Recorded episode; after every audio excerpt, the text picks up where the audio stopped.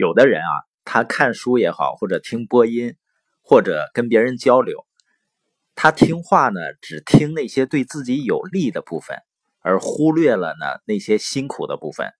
你比如说，有这样一句话：“钱不是攒出来的，而是赚出来的。”有的人听到这句话呢，就花钱大手大脚，心想反正还能赚，到最后呢，没有存款，而且信用卡呢欠了一堆债。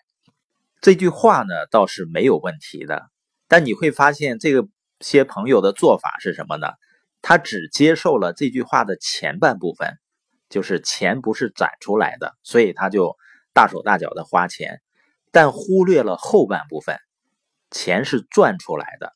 所以我们说啊。人们听话的时候呢，只找有利于自己的意思，就是觉得符合自己心思的，自己就能听进去，而且照着做，因为它也比较容易，而忽略了那些辛苦的部分。这可能也是大部分人最终没有赚到钱的原因。就像我们说，成长除了看、除了听、除了参加研讨会，还有一个很重要的环节，就是去实践。那有的人呢，他选择相对比较容易的部分，而有意的忽略或者回避那些相对比较难的部分。所以我们在听一些至理名言的时候，要足够清醒，分清楚呢哪些是前提，哪些是重点。当人们有逃避困难倾向的时候呢，人们会把自己不想做或者不爱做的事情呢，给它合理化。比如说呢，我最近太忙了，这样呢让自己逃避现实，合理化自己的行为呢是人天生的本能。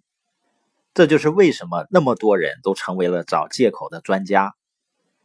那怎么解决呢？就是当你觉得一件事情非常重要，但是呢由于不想做或者害怕，又在找各种借口的时候，那最好的办法是什么呢？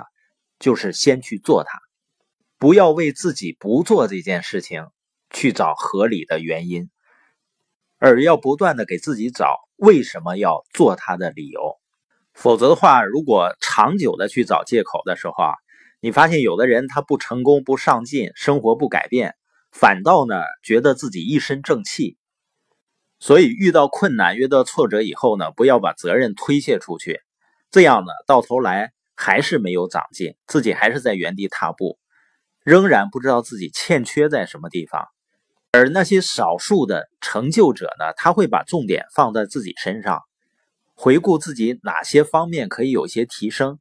这样呢，当我们看到别人可能又有钱又有时间、财务自由，我们才不会想呢，那有什么了不起？跟我有什么关系？